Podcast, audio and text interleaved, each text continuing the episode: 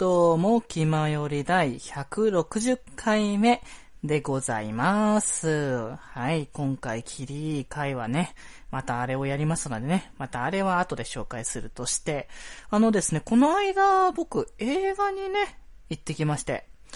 あの、気になってた映画がやあったんでね、あの、見に行きたいな、見に行きたいなとは思ってたんですけども、こう、もともとね、予定はなかったんだけども、うーん、ちょうどなんかこのタイミングがあったっていうのもあったから、まあ、せっかくだからね、あの、終わる前にやっぱ見に行きたいなっていうのがあったから行ってきたんですけれども、えー、タイトルがですね、えー、君の名は、はい、こちらね、まあ結構話題になっている作品だと思うんですけども、えーえー監督さん、えー新海誠監督さんの、えー新作の映画でございます。はい。こちらのね、まあ、監督さんの作品が僕割と好きで、あの、今回新しくやるということでね、気になって見に行ったんですけれども、まあね、そちらの感想はまた本編で、ね、あの、オープオープニング冒頭でね、お話しさせていただきたいなと思いますので、それでは行きたいかと思います。デチデチの気ままに寄り道クラブ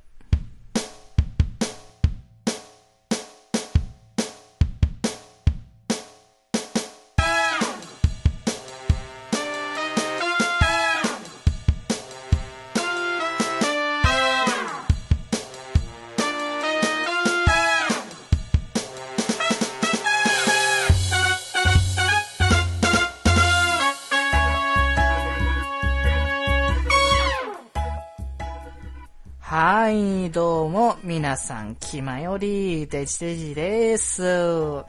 いはいはい、ということでですね、君の名は見てきましたけど、あれは良かったですね。もう感動しちゃいましたね、ほんとね。あのー、なんかこう、なんでですかね、ここういうその、こね、少年少女のね、心の、なんか、こう、せ、なんか、広が、広がってないな。心がなんか近づいていく感じがなんかね、少し見えて。で、ね、あの、まあ、こう、ネタバレになるからね、あんまり僕は、深くはね、言わないんですけれども。まあ、ぜひともね、あの、これは見に行ったらいいのではないかなとね。あ のこう、まだね、まだ、ちょっともう夏とはちょっとあれかもしれないですけども、まだでもね、ちょっと暑いぐらいですから、こうな、暑い夏だからこそこういう、ね、このね、時期に見た方がいいんじゃないかなっていうのは、はい、思っておりますよ。まあね、これ感想を言うとか今言って 全然言わなかったんですけどもね。でもやっぱ映画の感想って難しいんですよね。こういった媒体で話すのって。こう、ネタバレってね、あの結構気にされる方多いですし、そう、テレビでね、放送する作品でも、でさえ結構ね、ネタバレって結構、えあのあれだと思うんですよ。んなこと言って僕ら、毎回のようにサンシャインの話とかしてて、ね、何がネタバレ怖いだよみたいな話かもしれないですけども、まあでもそれでもやっぱね、あの気にするところは大きいので、まあ、映画のことについては本当にブルーレイ発売されたりとか、本当に公開が終わったタイミングぐらいに話したらね、いいんじゃないかなって思ってるので。まあでもね、あの、僕も他にもちょっと見たい映画ありましてね、あの、前々からね、二人で、あの、八中くんとね、話してんだけども、シンゴジラはね、やっぱね、あの、見ておかなきゃいけないな、やっぱマストじゃないかなっていうところは、あったりとか、あの、この間始まったばっかりで、あの、今度見に行こうかなって思ってるんですけど、恋の形っていう、あの、京都アニメーションさんの、えー、作った、えー、映画なんですけれども、もともとこれ確か漫画だったかな？の原作で、この漫画作品は実際僕は読んだことはないんですけども、あの、なんかその漫画大賞とかなんかそういうのでなんか上の方に来てたりとか、結構注目作品だっていうのを前々から聞いてたから、どんなのかなって気になってたのと、あとテレビで割と最近 CM が流れてたのをよく見て、これなんかいいなってなんかこう見た感じなんか良さそうだなって思ったので、まあ、これもね、あの、今度時間がある時にでもね、はい、見に行きたいかなって思っております。はい。ということでね、こんなね、こんなところでね、感想、映画の感想はそこその辺でそこそこで済ませまして、はい、ここからまた長いですからね。しかもいつも以上に今回は長いですからねっていうことで、はい。まあ、何が来たかって言いますと、えー、また来ました。アイドルマスターサイド M の CD 特集でございます。はい。ちょっとね、間合いが少し空いちゃった感じなんですけれども、まあいろいろね、こう、発売のペースも上がったりとかして、どこら辺で、あのー区切りをと、ね、つけるべきかなっていうのを思ってたので、まあ、ということでね、あのーこの特集をまたやっていきたいと思いますが、今回はね、あの、いつもと違い4枚もありますのでね、紹介するものが なので、ほんとサクサクサクサクいきたいかと思います。それでは、えー、本編いきまーす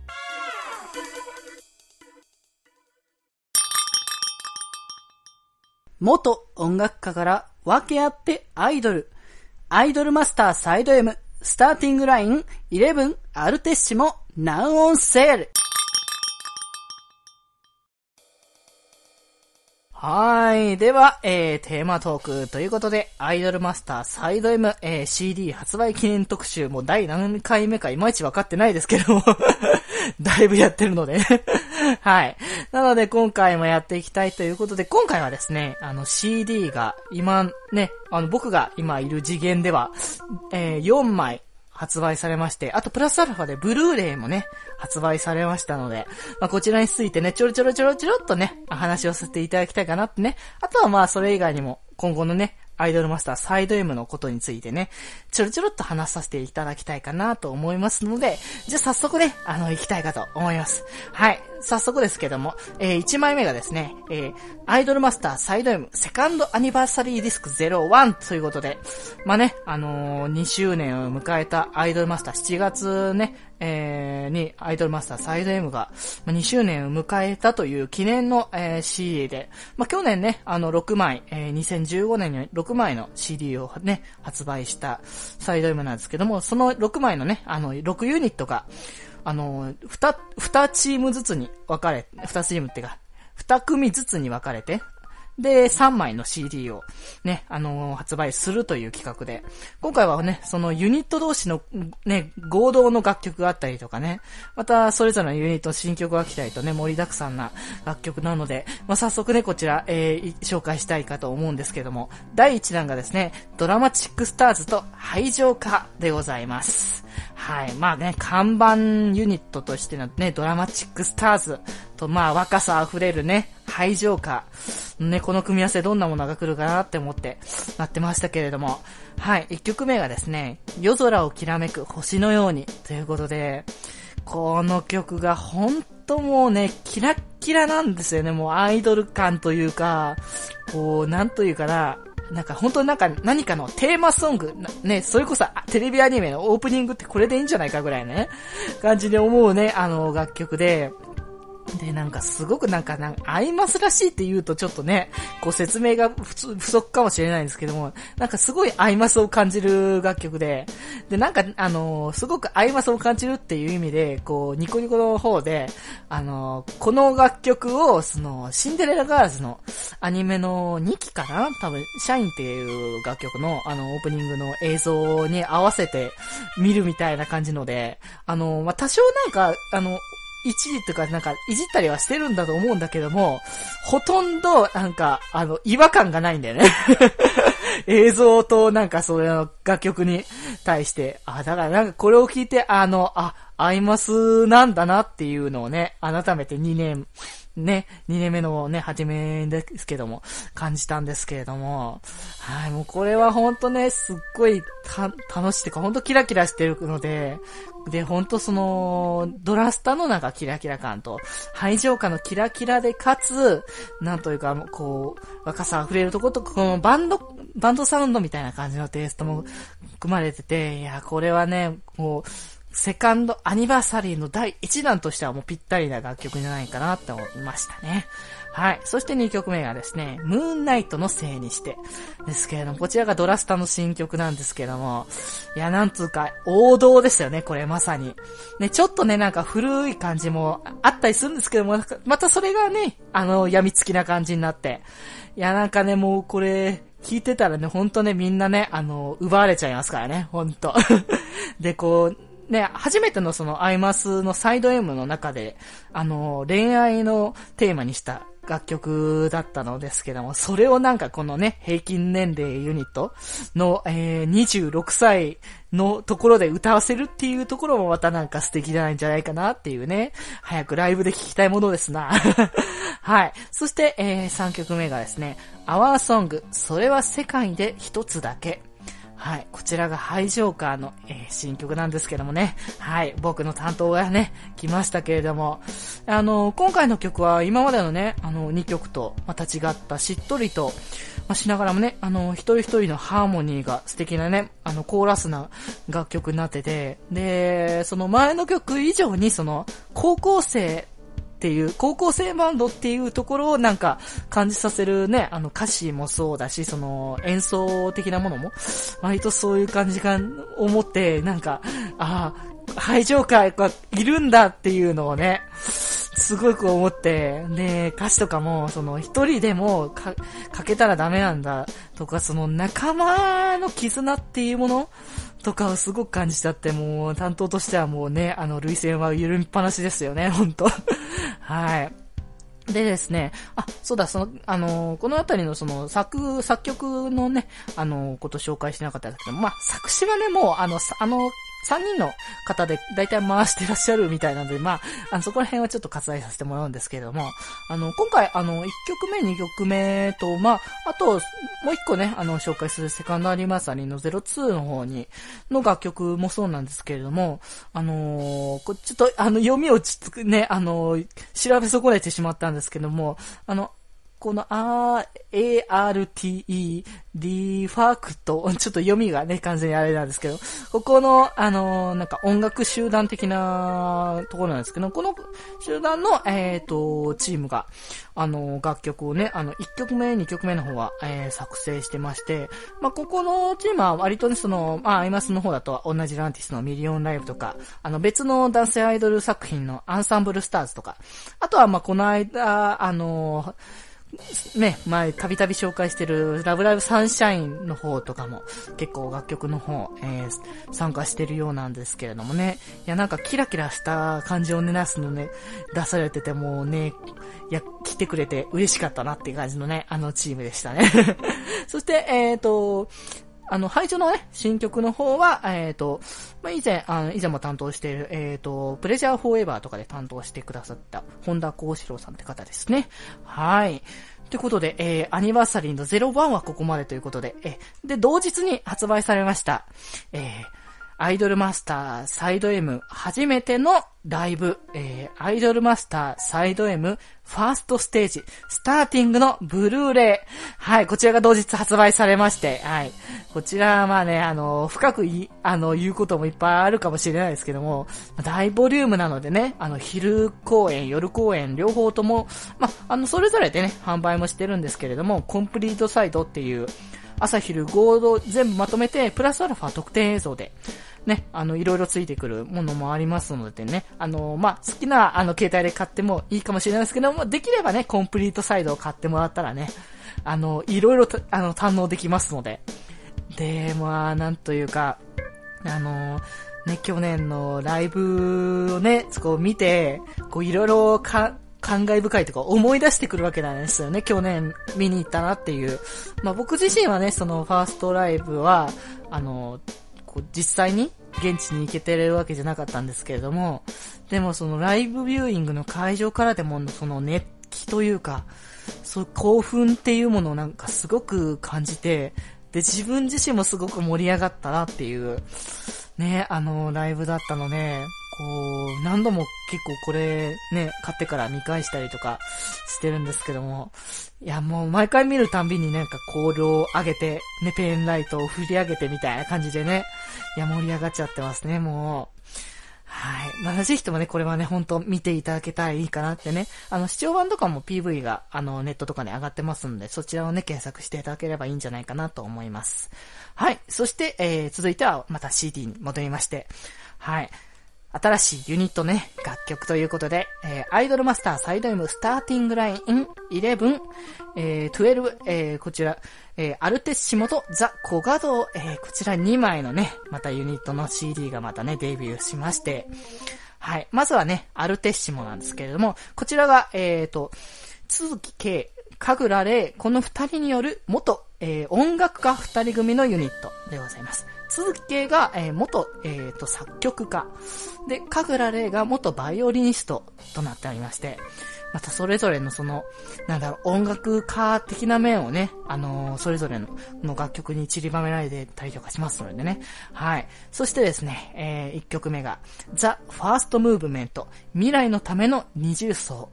はい。なんか、なんというか、このユニットはなんか、今までのユニットの中でもなんかと、こうなんだろうな、こう、他のユニットもすごい特徴的なんですけども、なんかある種、このユニットに関してはすごく異質って、ちょっと言い方的にあれかもしれないですけども、なんですよね。その、こうなんか、こう、アイドルとしてキラキラしてる自分たちを見せるっていうよりかは、こう、本当に自分たちの音楽っていうものを貫き通して見せてるっていう感じで、こう、始まりからそのなんか壮大なピアノの音色とか、そのバイオリンにその心を奪われて、で、まあ、やっぱね、あの、ボーカル値っていうゲームの中の、あの、値もやっぱ高いチームなので、いや、うまいなっていうね、相変わらず、ね、素晴らしく、で、かつその、なんだろうな、こう、二人が本当に音楽というものをちょ、すごく重きを置いているっていうところで、こう、歌をすごく楽しんでいる。曲を、ね、あの、楽曲を、音楽をすごくか、ね、楽しんでいるっていうところを聞いてるとすごく感動ですよね、やっぱりね。はい。でですね、あの、これ楽曲作っ、えー、作成、あの、作曲されたのがですね、あの、1曲目と3、あの、もう1曲が、あの、同じ、あの、作曲作曲ってなんだね、作曲家さんが、えっ、ー、と、作られてるんですけども、えっ、ー、と、作曲されてるのが、えっ、ー、と、高高、えー、高太郎さんっていう方と、えー、ウイナって方ですかね。あの、この二人が一応共作みたいな形で、まあ、作られているんですけれども、まあ、あの、その小高さんって人、前あの、僕、あの、セイさんっていうアーティストさんが、あの、好きで、あの、いつ初めこの人の曲聴いたのは多分、あの、ウッチーを知ったきっかけだと思うんだけども、あの、空を見上げる少女の瞳に映る世界っていうアニメーションの、あの、エンディングテーマをこの方が、あの、歌ってて、セイさんって方が。で、すごいなんかその壮大というか、そのなんか神話というかなんか、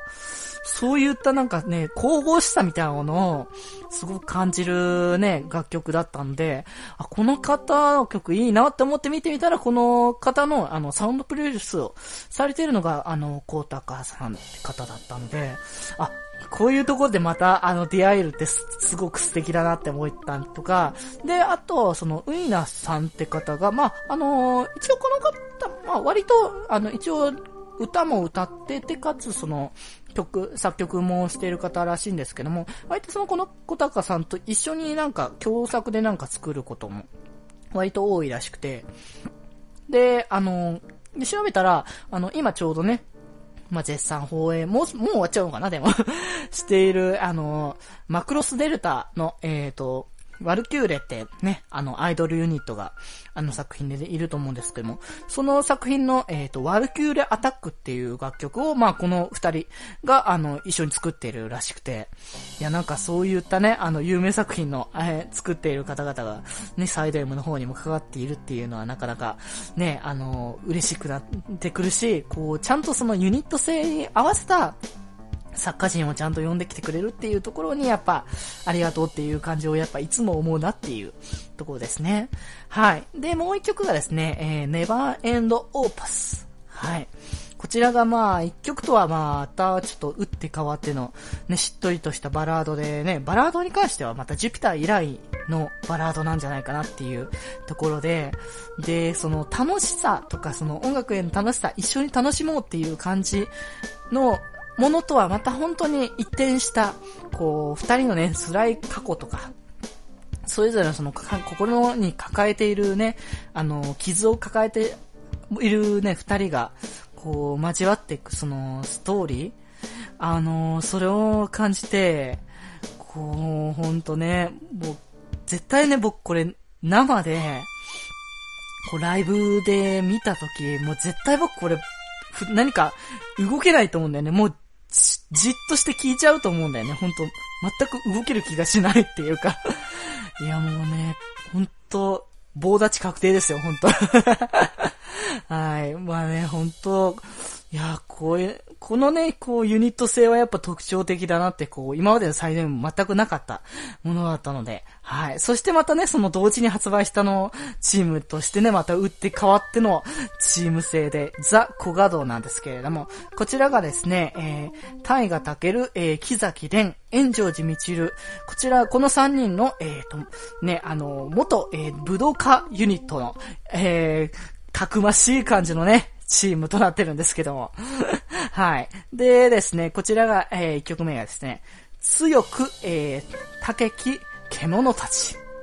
いや、タイトルからしてかっこいいんですけれども はい。こちらがなんかもうね、本当に、あのー、ある程度対照的にも、ね、儚さを感じるね、ある程度全く対照的な、自らの力でトップを目指していこうっていう、まさになんか力強いパワーを感じるね、ユニットの楽曲になってまして、で、まあそういう意味で、あのネットのね、まあ、ネット上とかで結構、あの、書かれてたのが、その元ね、あの、ジュピターのいた黒いプロっていう、そちらの、あの、事務所の系統になんか割と近いんじゃないかっていう。あちらもやっぱ実力主義というか、まあ、ちょっとね、汚い手段を使ったりとかっていう話もありましたけども、割としては実力主義っていうのを重んじている、まあ、事務所だったんで、まあ、そういうところに近しいものを感じたんじゃないかなっていうのはね、まあ、ありますよね。で、まあ、こっちは、えー、作曲してるのは、えー、スタディーコールマジックとか、え、あの、作曲してらっしゃる岡本さんって方ですね。はい。そして、えー、2曲目がですね、情熱ファイターですね。いや、なんかね、小画像の曲はやっぱ、どっちの曲もそうですけど、熱ですよね。熱さっていうもの。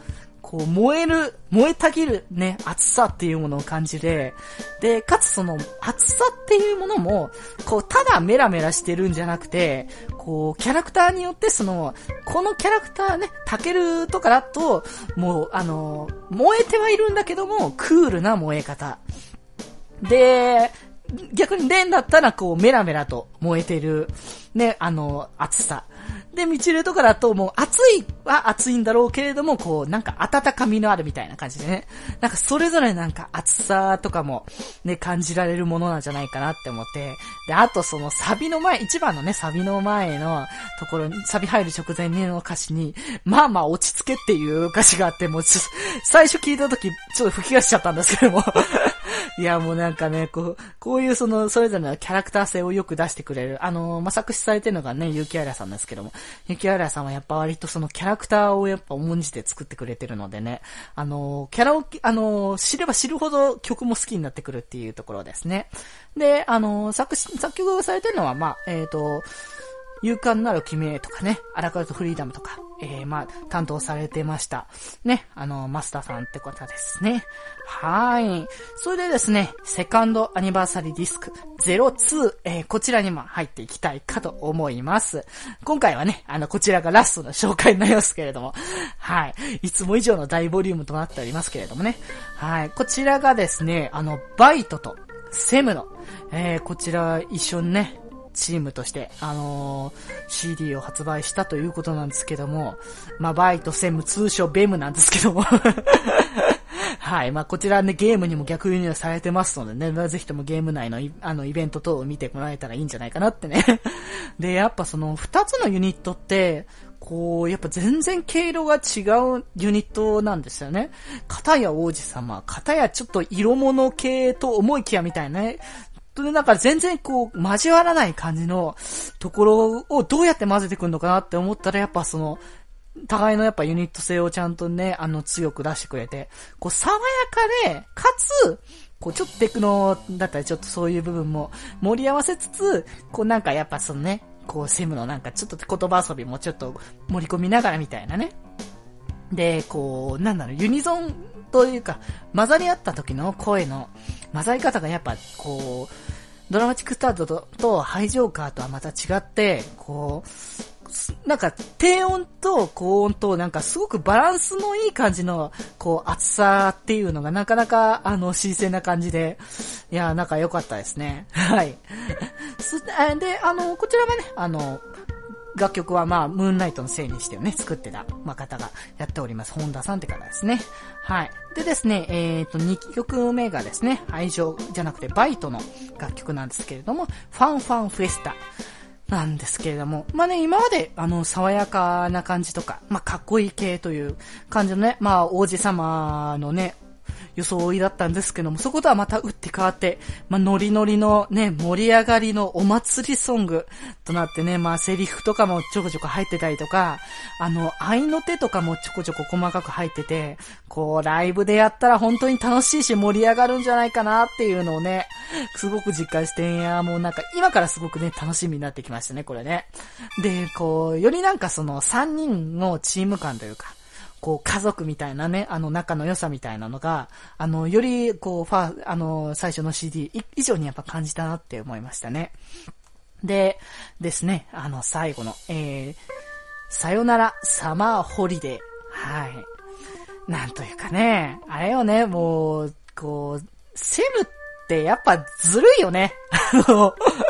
こうさ、かっこいいとかもできるし、面白いもできるし、なのになんかまた今度は、こんな、大人なね、セクシーなちょっと、ね、あの、夏のちょっと危ない、危ないというか、ちょっと大人な恋愛の、ね、楽曲を歌って、いや、なんというかもう、もうセムって本当何でも持っててやっぱずるいっていうのをね、相変わらず聞いてて思って、で、ずるいけどやっぱ相変わらず落とされてしまうなっていう感じがね あるんですけれどもね。はい。まあね、あのー、こう、こう、ダンスとかもね、どんな感じになるのかなって思うんですよね。今回のそのセカンドアニバーサリーとかもね、こう、やっぱ、最初のスタンディングラインシリーズとはまた全然違う曲調だったりとかテイストでも来てるので、まあ、一体どんなね、あのダンスになるのかもね、ちょっと気になるところだったりとかするんですけれども。でもね、あの、さよならほ、あの、サマーホリデー、こちらの方、作曲されてるのが、え、伊藤健さんって方で、あのまあ、いろいろね、J-POP とかも担当はされてるらしいんですけども、あの、見たら、あの、ちょうどね、あの、僕らも、あの、何度も言ってる、あの、アイドル、アイドルマスターではなくて、ラブライブサンシャインの、あの、アニメのオープニングのね、あの、アウトジャンピングハート、こちらの作曲も、えー、されてるそうなんですね。いやいやいや、なんか、あの、近しいところが、もうほんとね、あの、いつも言ってますけどもね、ランティスさんありがとうございます。元武道家から分け合ってアイドル。アイドルマスターサイド M スターティングライン12ザ・コガドナウオンセール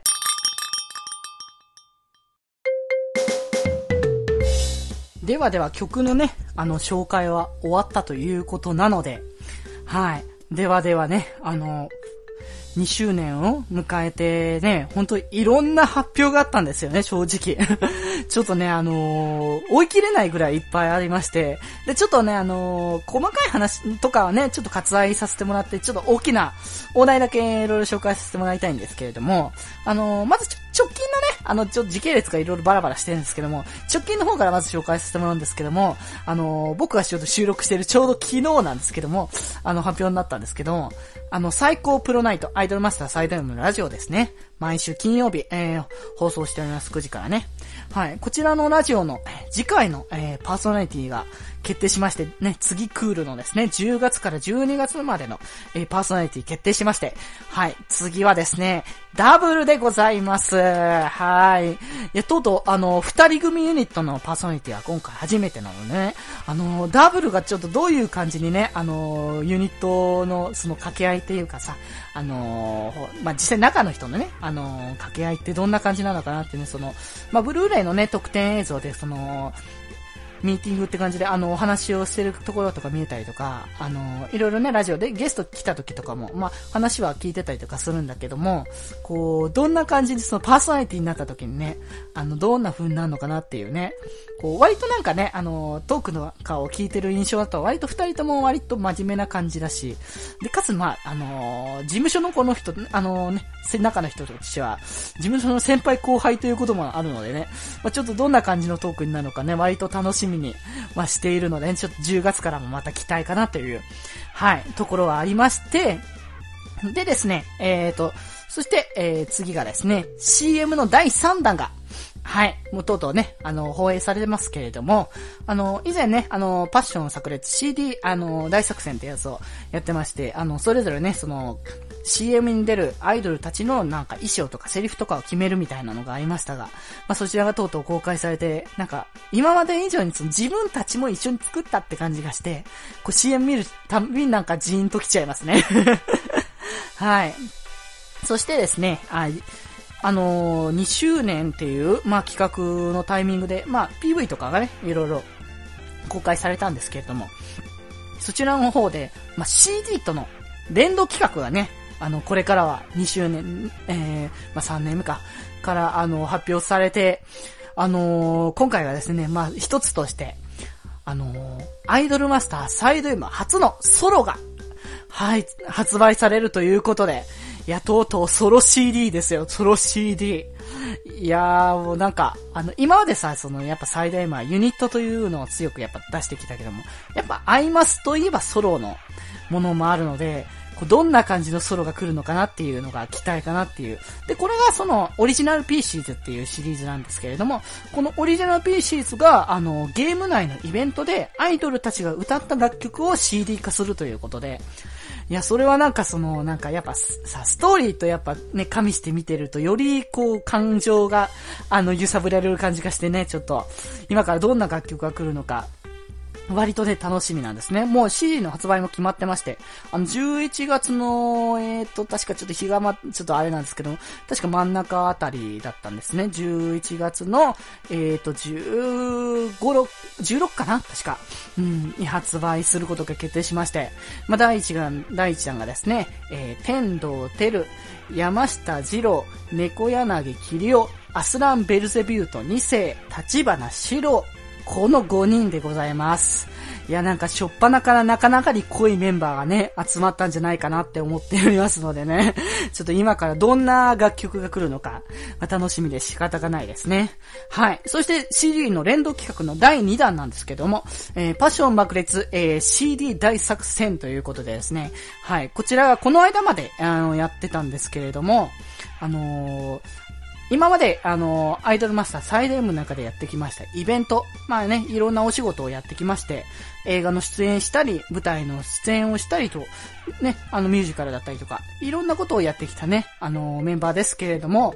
まあ、今回は、あの、その以前やった、あの、イベント、映画とかの作品の続編の制作が決定しまして、で、そちらの続編、続編に、まあ、誰があの、どの作品にね、あの、出演するかみたいなので、まあ、だから続編をやる、あの、作品と、あの、出演するメンバーを僕らで決めてみたいな感じでね。あの、もともとまあメンバーについては、あの、それぞれ作品ごとに選出してたんですけれども、そこから、あの、一つ選んで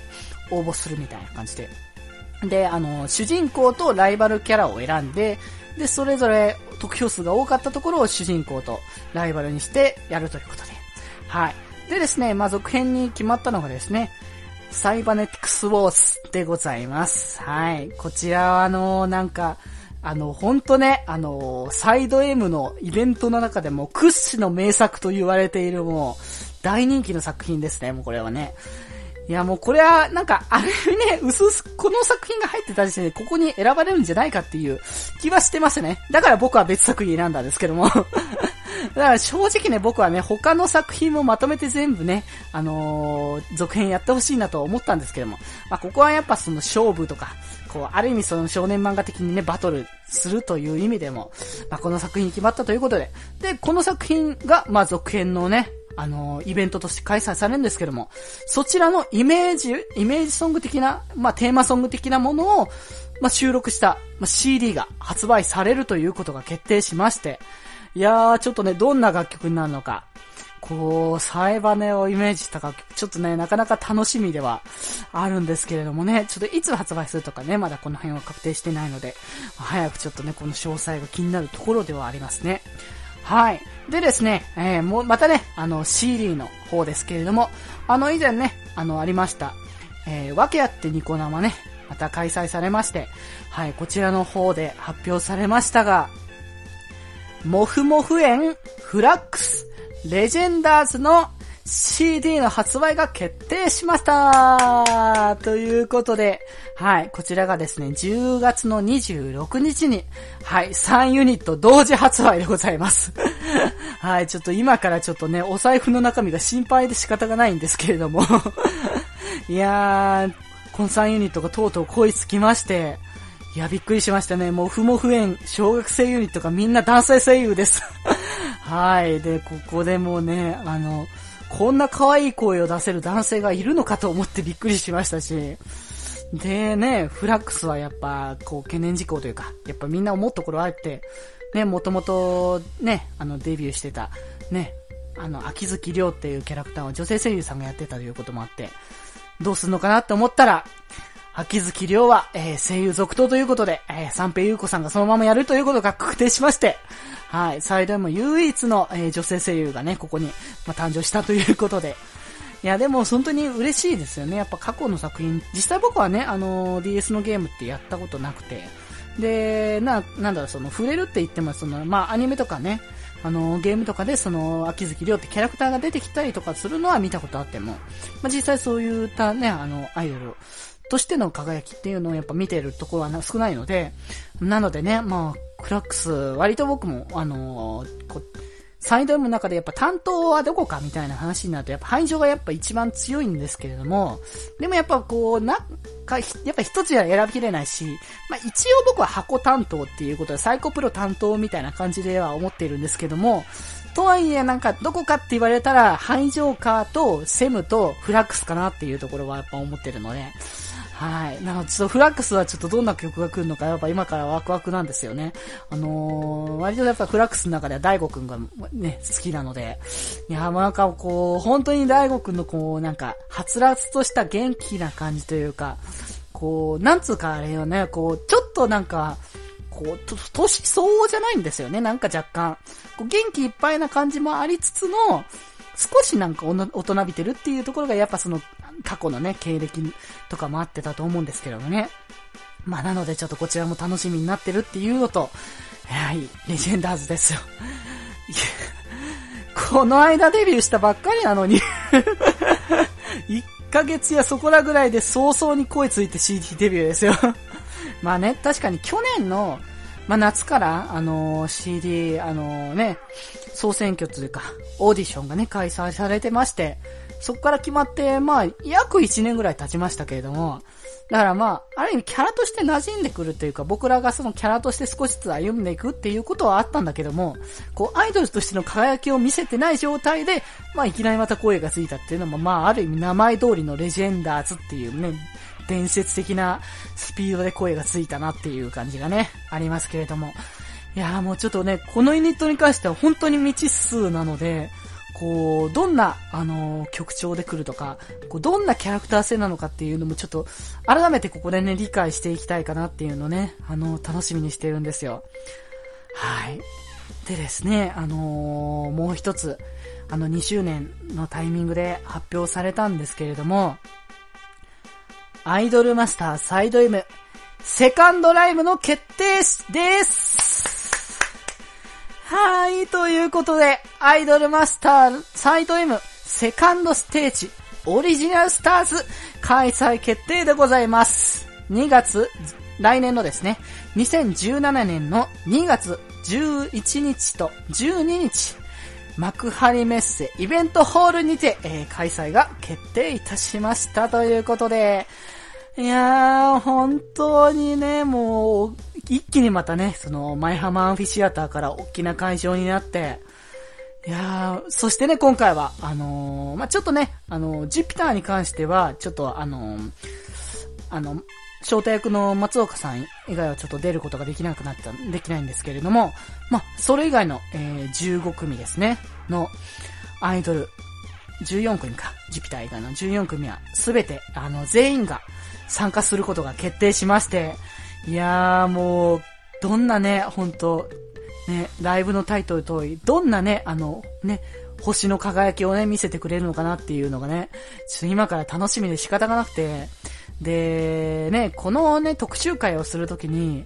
あの、僕のテンションのね、上がり下がりが問題だからって、それが、あの、発表される前に撮ろうかと思ったらちょっとずれちまって 結局発表があ、あの、された後に収録することになっちゃって、あの、僕がテンション下がってるのかもしれないなって思ってる方も多少いるのかなって、あの、思うんですけども。まあ、あの、僕はね、あの、以前ツイッターの方に、あの、腹筋企画でね、合わせてその、ツイートをしたと思うんですけれども、なんとですね、アイドルマスター最大部セカンドステージ、チケット取れました。かーもう、なんつうか、マジで今回落ちるとしか思ってなかったので、本当に当たって嬉しかったーってね、もう。いや、もう現地に本当行けるのが本当楽しみで楽しみで仕方がなくて、あの、僕はあの、当たったのが2日目なので、まあ、残念ながらちょっとね、あの、担当のね、あの、配信カーが出る1日目ではないんですけれども、まあ、で、それでもね、やっぱ2日目ね、あの、まあ、さっきも言った通り、専務もね、あの、たん、ある意味僕の専務担当でもありますし、まあ、箱としてね、サイコプロ全体を担当しているので、やっぱしこちらも全員見ておきたいなっていうところもありますのでね。はい。ですので、まあ、ぜひともちょっと現地でね、まあ、一緒に行かれる方はね、本当にね、あの、目いっぱい、あのアイドルたちの輝きをね、あの、見て、ね、盛り上げていきたいかなって思いますのでね。はい。でですね、あの、ゲーム内で、あの、ゲーム内選考っていうのがまた始まっておりますので、また、あの、CD の方で選考落ちちゃったよって方も、まあ、ぜひともね、あの、あの、ゲームの方で、あの、応募してもらえたらいいんじゃないかなって思っております。僕もとりあえず、あの、1日目の方はもう一回ね、応募してなんとか当たるかなっていうのをちょっと託して、はい、見たいかなって思っております。はい。ってことでなんかね、もう本当に周年になって、こう、どんどんその加速してってるんですよね、ペースが。で、こう、1年目ね、ゆ、1年、2年とゆっくりゆっくり進んでったところでね、なんかこう、本当にこう、アイドルたちの成長を、本当に肌で感じてきたっていうか、こう、急ぐっていうことじゃなくて、本当にゆっくりゆっくりアイドルたちに、まあ、声がついてきて、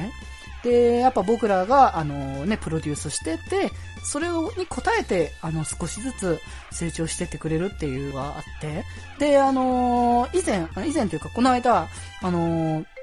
サイド M の、あの、スタッフさんが、あの、モバゲーのブログなのかな？こちらの方に、あの、記事を上げてまして、あの、こちらに、その、サイド M のオーディションについて、っていう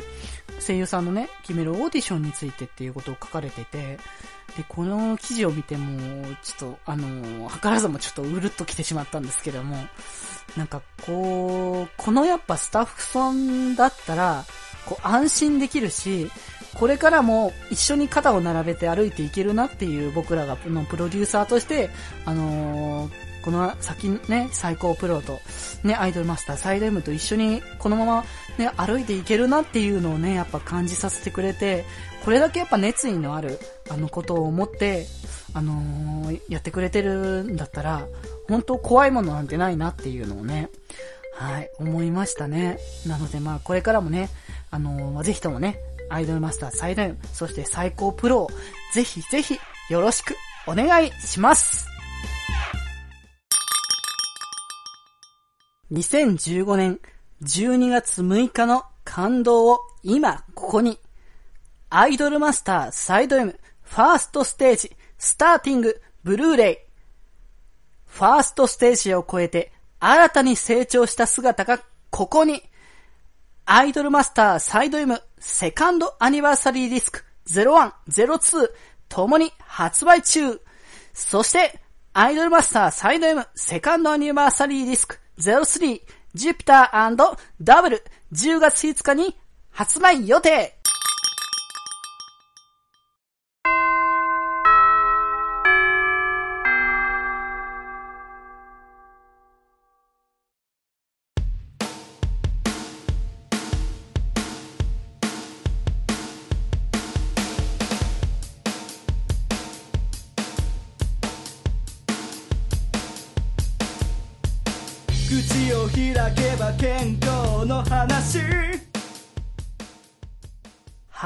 はい。ではでは、チャイムも鳴りましたので、さてさて、えー、まとめていきたいかと思います。はい。今回はですね、僕が映画に行ったりとか、まあね、主にはサイド M のね、CD の特集しましたけれども、やっぱね、2周年迎えまして、やっぱこれからどんどんまたね、加速していくね、あの、アイドルたちなんですよね。で、僕らもやっぱさ、こう、これからもどんどんどんどんと、あの、プロデュース頑張っていきたいなってやっぱ気持ちになったので、うん、なんかまあ、こう言葉にするのって難しいんですけども、これからもちょっと頑張っていきたいかと思います。